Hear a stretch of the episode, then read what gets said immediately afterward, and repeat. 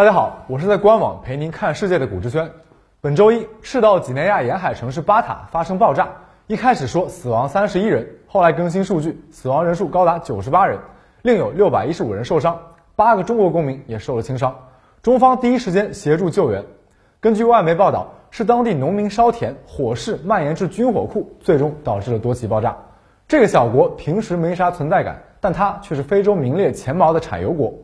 本期消化一下，就给大家讲讲赤道几内亚这个不像国家的国家是怎么发展到现在的。以往我们讲非洲国家，多少还能带一点被殖民前的历史，但赤道几内亚几乎可以说是没有历史。它在中部非洲的西海岸，主要是一块陆地，外加旁边一个大岛叫比奥科岛。十五世纪末大航海时代，葡萄牙人越过直布罗陀，沿着非洲西海岸南下，发现了赤道几内亚的比奥科岛，还有圣多美和普林西比两个岛。葡萄牙人把圣多美和普林西比作为奴隶贸易的中转站，发了一笔横财。十八世纪，西班牙势力大涨，也想学葡萄牙搞奴隶贸易赚钱。两国一合计，一七七八年签订了《埃尔帕多条约》，葡萄牙拿走了南美内陆部分，也就是后来的巴西，而西班牙拿走了赤道几内亚，充当奴隶贸易的中转站。可西班牙人得手以后，发现自己被坑了。赤道几内亚纬度很低，旁边又是几内亚湾暖流。再加上东南信风的影响，降水量非常大，是典型的热带雨林气候，疟疾等疾病肆虐，而且因为潮湿，连火器都用不了，殖民者死亡率奇高，种植园开不起来，就连西班牙派来的总督刚到任没多久也病死了。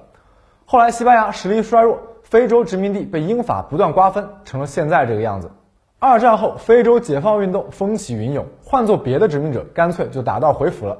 但当时西班牙是弗朗哥掌权，他是个旧帝国主义军官，还心存幻想，觉得能维持住帝国殖民的荣光，不甘心放弃所剩无几的殖民地，又想要保持在非洲的影响力，需要扶持一个代言人。于是马西埃·恩奎马进入了西班牙政府的视野。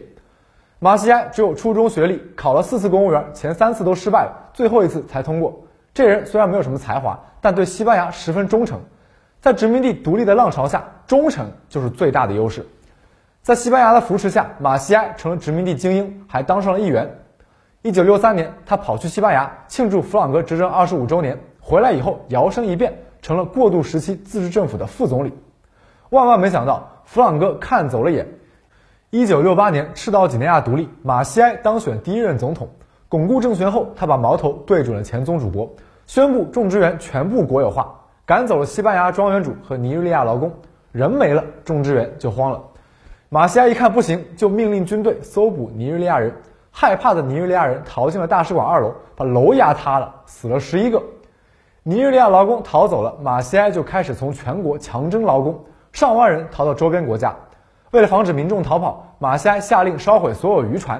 一番折腾，可可产量暴跌了五分之四，咖啡产量不到独立时的百分之二，整个国家的农业算是废了。一九六九年，马西埃取消了所有反对党，只留下支持自己的党。一九七三年，又宣布自己是终身大总统，有权解散议会、任命和辞退所有法官、检察官。此后的马西埃不单是总统，还是部长会议主席、司法部长和财政部长。马西埃自己知识水平不高，还不允许别人高。他关闭了国内所有学校和图书馆，禁止一切报纸杂志出版，就连“知识”这个词都不让用。马西埃还大搞民族主义，禁止西医西药，发扬属于非洲的非医非药，结果摧毁了本国的医疗系统。这位老兄啊，还非常有献身精神，日常饮用一种叫 Eboga 的本土饮料，原料就是一种同名非洲灌木。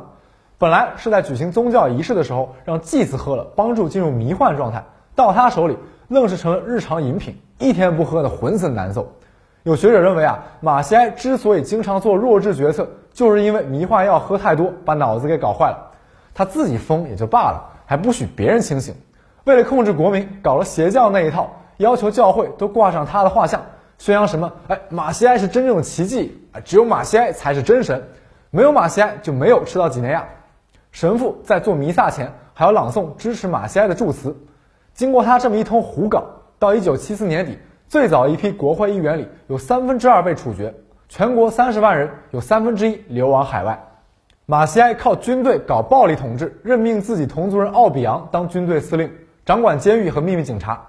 每次马西埃出访，国内都会处决一批政治犯，警告他们不要趁机造反。医院缺医少药，电厂不能发电，只要暴力机器在自己手上，谁也造不了反。但马歇埃搞垮了经济，自己无能还搞不到钱，连军队的工资都开不出来，这就不能怪兄弟们不仗义了。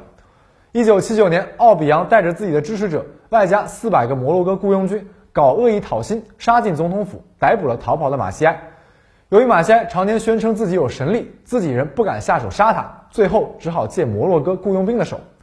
外族雇佣兵杀本国皇帝，再扶自己势力上台，这一波啊叫罗马禁卫军继承法。奥比昂政变成功后，开始往政府中安插亲信，很快啊，政府高层就全变成了叫奥比昂的人。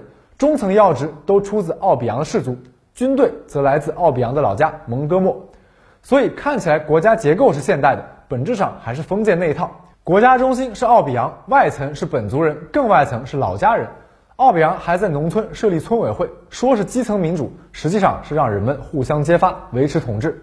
一九八二年，赤道几内亚颁布新宪法，名义上恢复了文官统治，但与此同时，奥比扬当选总统，任期七年。到了一九八九年总统大选，奥比扬得票率高达百分之九十九，背景是全国只有他一个候选人。二十世纪八十年代末，民主的风吹到了西非，柏林墙倒塌后，原来非洲国家还可以选边站拿援助，现在这种日子一去不复返了，你还得自由民主才行。美洲大陆上那个灯塔国对几内亚湾这个政权是怎么看怎么不顺眼。一九九三年，美国公开批评赤道几内亚政府侵犯人权。一九九四年，两国关系降为代办。一九九六年，美国关闭了驻赤道几内亚使馆，两国关系降到了冰点。但国际关系就是这么神奇。一九九六年，美国石油巨头埃克森美孚在比奥科西岛西北部发现了扎菲罗油田，根据测算，这个油田的产量是美孚公司年总产量的三倍。两国关系迅速好转。一九九六年赤几总统大选，美孚公司聘请了民主战略研究所帮奥比昂出谋划策。奥比昂的任期理应到当年的六月二十五号。但他在一月十一号就宣布，为了加快国家的民主化进程，他将牺牲自己的部分任期，提前举行大选。他这一宣布，反对派懵了，根本没时间准备，候选人都没推出来，奥比扬只好继续连任总统。美国在国际上公开支持奥比扬，奥比扬也投桃报李，把赤道几内亚的油气开采权悉数给了美国油气公司，政府只占少数股份。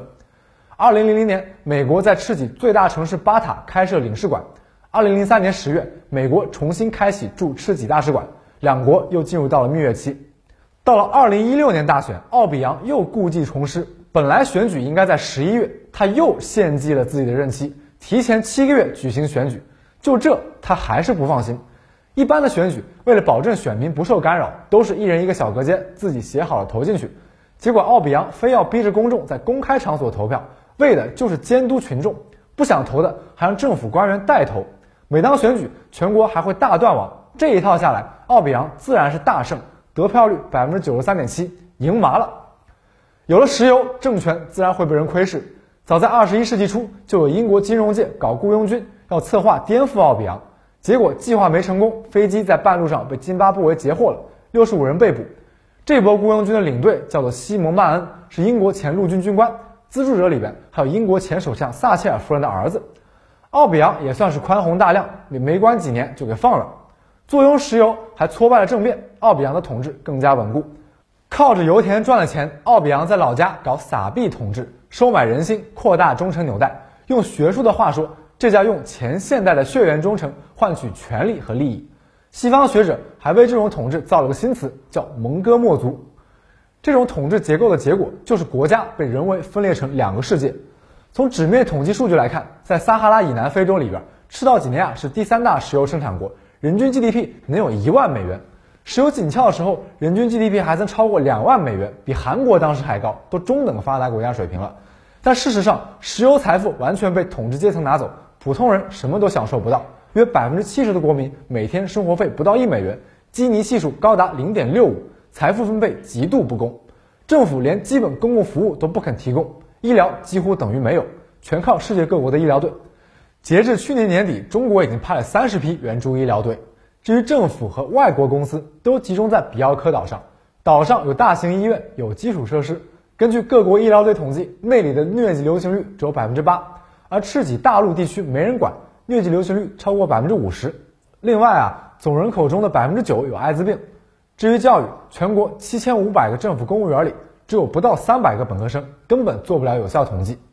从经济角度来看，赤道几内亚太小，人口只有一百三十万，放到中国就是个大农业县水平，国内市场几乎没有，经济全靠出口，而出口货物里边百分之九十五是石油和副产品，剩下的就是原木。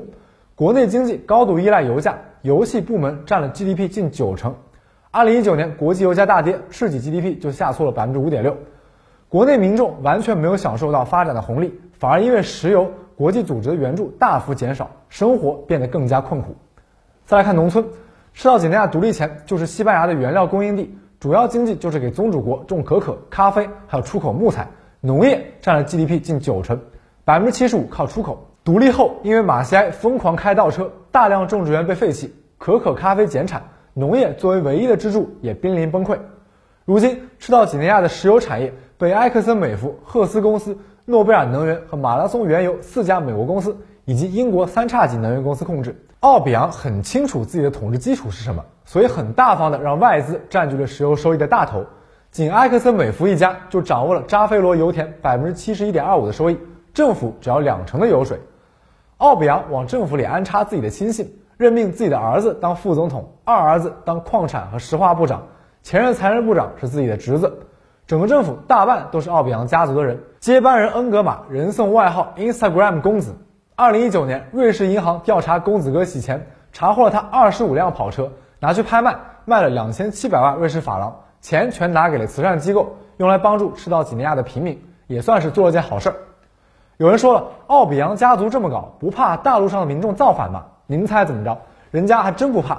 别看赤道几内亚一共一百三十万人，人家有两艘正经护卫舰，五艘巡逻艇，这个规模在西非实力仅次于尼日利亚。就算民众攻占了大陆，只要军队还在，他们也打不上岛，也就没法夺取政权。好了，又到了我们的观点环节。大家看到这儿可能会觉得，怎么会有这么奇葩的国家呢？但赤道几内亚就是这么个不像国家的国家。衰弱的殖民帝国本着一己私欲，靠着殖民残余，无视一片地区的历史文化、经济因素。无视当地人民的自觉意愿，强行建国。另一方面，赤脊这片地区称得上是穷山恶水。大家高中地理应该学过四百、八百毫米降水线，前面讲过赤脊降水多，但实际上远超你的想象。中国年均降水量最高的地方是台湾省的火烧寮，最高年降水量啊是八千四百零八毫米，而赤脊全国平均就有四千六百毫米，南部甚至有个地方能有一万毫米，也就是一年下十米深的雨。大家想想这是什么概念？下完大雨，接着就是大旱，所以从自然地理角度出发，这片地区根本没有良好的农业基础，粮食不能自给，人口膨胀的今天，全国也不过百万来人。要不是沿海开发出石油，赤脊人口说不定早就大面积外流了，没准全国大部分地区就重返自然保护区了。至于赤道几内亚的政治，堪称失败国家的典型，集体决策、公共服务不存在的，国库是奥比扬家后院，国家不是我奥比扬开的吗？由于畸形的经济结构和地理位置，百万人口名义上是赤道几内亚公民，但实际上既不参与国家主体经济行为，也享受不到经济发展带来的成果。有没有政治权利，那还得看国际压力大不大。所以说白了，赤道几内亚披着一层现代化的皮，但这个国家无论是政治结构还是社会结构，其实都还停留在封建时代。所以也难怪英国人带着几十个雇佣军就想搏一搏单车变摩托。毕竟，当代殖民者在这种地方搞军事冒险，输了可以指望母国搭救，成了那就是在非洲当皇帝。好了，以上就是本期节目的全部内容，希望大家多多一键三连，激励我们保持更新。也欢迎关注我的个人号 real 股之轩，我会在那里与朋友们进行更多的交流。我们下期再见。